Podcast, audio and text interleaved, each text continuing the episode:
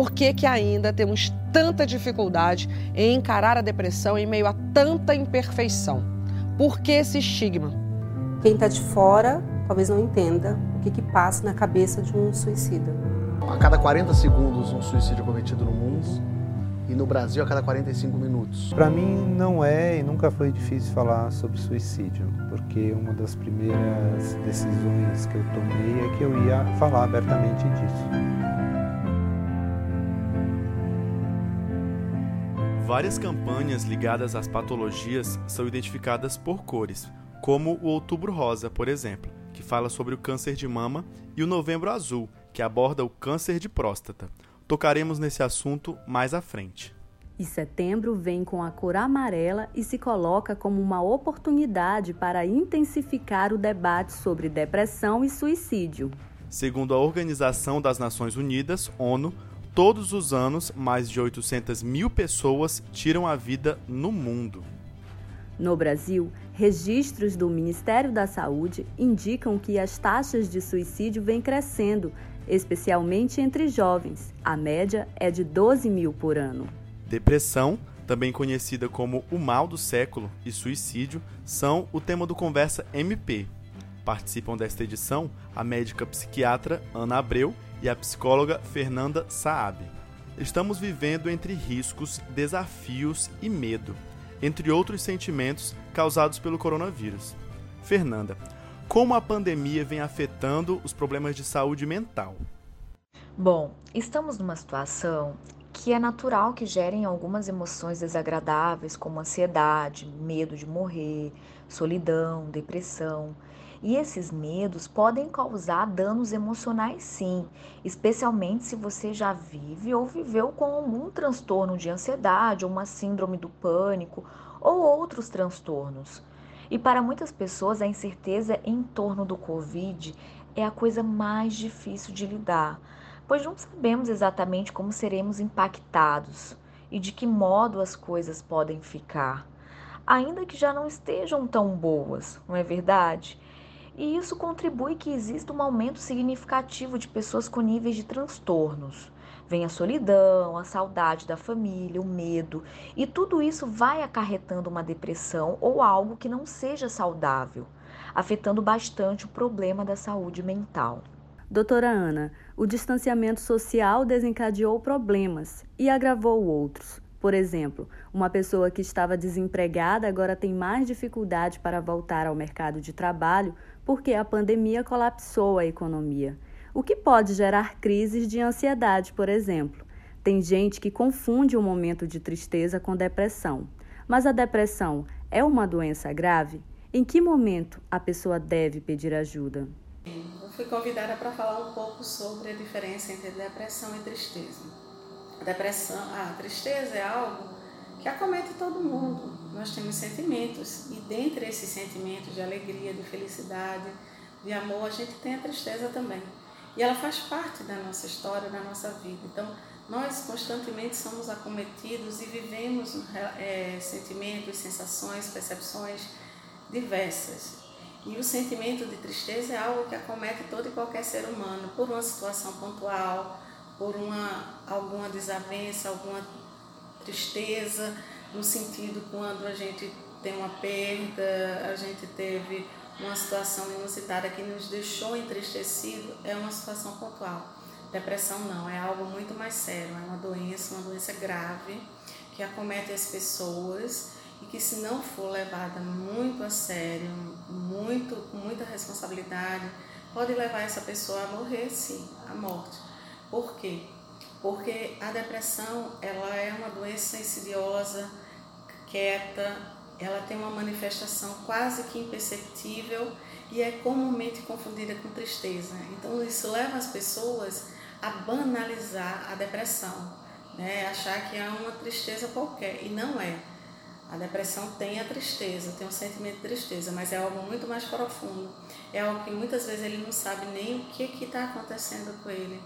E ele se isola, ele fica longe dos amigos, longe da família né? Fica isolado, não quer mais comer, só quer passar o tempo todo num quarto mais fechado, sem contato com as pessoas.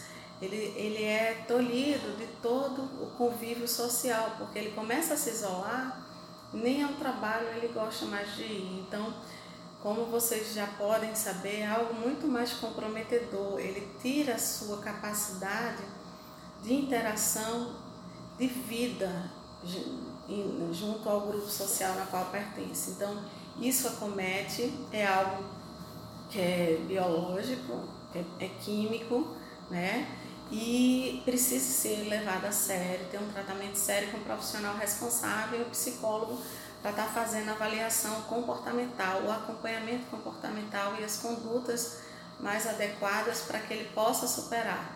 Então, existe o comprometimento bioquímico, que é equacionado com o psiquiatra, que é o profissional responsável, e o apoio do psicólogo, fazendo a escuta terapêutica e encontrando formas dele aprender a lidar com esse acometimento e, e ter uma, uma, uma vida é, mais tranquila e que ele possa sair dessa situação. Então são situações bem diferentes. A gente tem que ter bastante clareza e cuidado com relação a isso. Ainda falando em depressão, o momento de pedir ajuda é o momento em que o indivíduo já está impossibilitado de fazer as coisas da rotina dele. Né? Ele já não quer dar próxima à família, ele não quer ir trabalhar, ele não quer se alimentar, ou seja, as necessidades básicas dele já não são atendidas como antes. Né? E isso impacta impacta a vida dele, impacta a vida da família. Então é extremamente importante a família estar atenta a esse, esse discurso não verbal expresso através do comportamento da pessoa que está cometida pela depressão. Então a família é corresponsável e ela tem que estar atenta a isso, tá? E procurar os profissionais na qual eu falei para vocês, que é extremamente importante. O psiquiatra ou o médico da família, a pessoa responsável, e o psicólogo para estar tá acompanhando e trabalhando as questões comportamentais. O suicídio é um tema envolto de muitos mitos. Um deles é que a pessoa diz que vai se matar, mas não se mata. Quais os sinais de alerta e como ajudar uma pessoa com pensamentos suicidas? As pessoas têm um mito de dizer que quem vai se matar, ele não anuncia, ele não comunica, né? Que ele diz que vai fazer, ele não faz. Gente, não é bem assim o suicídio ele vem apresentando sinais com certo tempo, não é uma coisa da noite para o dia. É sinais de isolamento, de tristeza, de retraimento, né? falta de aproximação familiar, às vezes fica até irritado mais com a família, não quer tanta aproximação. Né? Os, é, as atividades da rotina dele, ele tem um afastamento também, ele já não quer mais, não responde bem, não gosta de se alimentar né? não, não tem relacionamento próximo com amigos, com familiares, né? e, e apresenta sinais, sinais suicidas. Né? Por exemplo, às vezes tem, tem jovens, é muito comum jovens ele fazer automutilação, aqueles cortezinhos que ele esconde dos pais, dos amigos, no braço, na perna, alguma outra parte do corpo. A automutilação já é um sinal que indica que pode vir a cometer um suicídio. Então, é só que ele faz em menor proporção. Isso muitas vezes é inconsciente, tá, gente?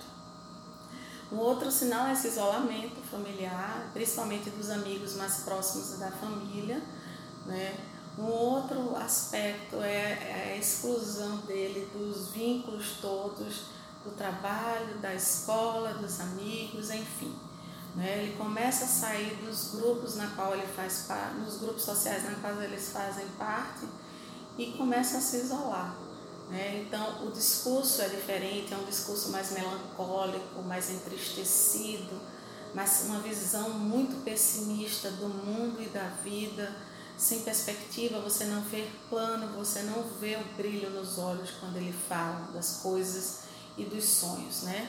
Então, uma pessoa dessa ela tem uma forte tendência a características suicidas. Um outro aspecto importante é, é, é, é ter clareza se na família já existiu alguns outros casos, né?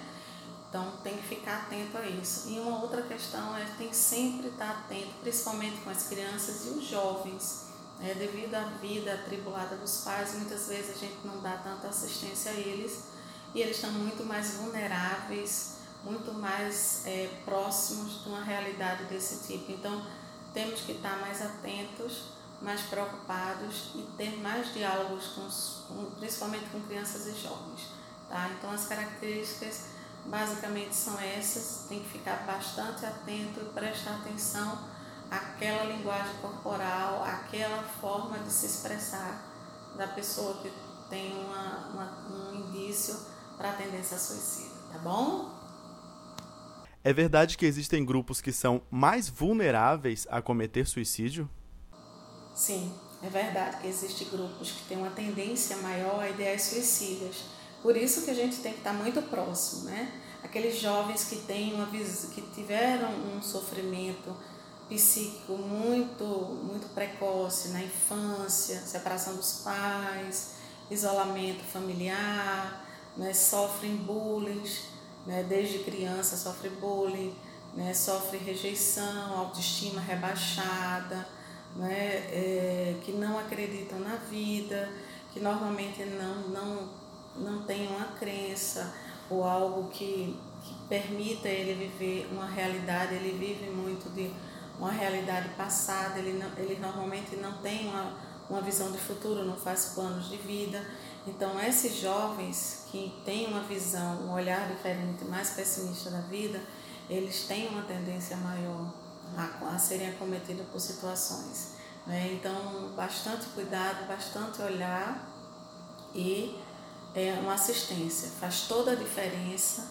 Crianças, jovens que, que passaram por situações psíquicas muito precoces na infância e na adolescência, eles devem ser acompanhados pelos profissionais, principalmente por psicólogo, para que eles possam entender toda a dinâmica que viveram, né? trabalhar esse sofrimento, esse, esse ressentimento, essa mágoa, essa angústia, e para que eles se tornem pessoas melhores, né? e não venham a cometer ou serem acometidos por situações que possam tirar a vida dessas, dessas pessoas né, ou levá-las a cometer o suicídio. Então vamos estar bem atentos a isso né, e bem mais sensíveis, não é frescura. Realmente precisa-se tratamento, está fora de realidade e não tem condições e discernimento de tomar decisões é, mais acertadas. Então a gente tem que ter bastante clareza, bastante sensibilidade e trazer essas pessoas para junto da nossa realidade, se sentirem acolhidas, se sentirem prestigiadas, porque normalmente elas têm uma baixa estima demais né? e já sofreram bullying. Tá bom? Abraço. Fernanda, a pandemia não vai passar agora. Como a gente pode prevenir o surgimento e agravamento de problemas psicológicos? É importante que essas pessoas procurem sempre estar conectadas com amigos, familiares, por meio de redes sociais e principalmente das chamadas de vídeos. Eu sempre falo que as chamadas de vídeos elas ajudam muito, elas, elas aliviam um pouco o coração quando você está olhando o seu, seu, seu parente, seu ente querido. Né? Então isso pode aliviar um pouco. E é importante procurar se distrair com diversas atividades que podemos fazer em casa, como assistir filmes, séries fazer exercícios físicos, cozinhar. Percebeu que você não está bem? Procure um profissional. Temos bastantes psicólogos, psiquiatras atendendo online. E é importante que cuidemos da nossa saúde mental. A depressão tem tratamento. Você não precisa enfrentar seus problemas sozinho. O Centro de Valorização da Vida realiza apoio emocional e prevenção do suicídio atendendo voluntária e gratuitamente todas as pessoas que querem e precisam conversar, sob total sigilo por telefone, e-mail e chat 24 horas todos os dias. O telefone é o 188. O e-mail e chat estão disponíveis no site cvv.org.br.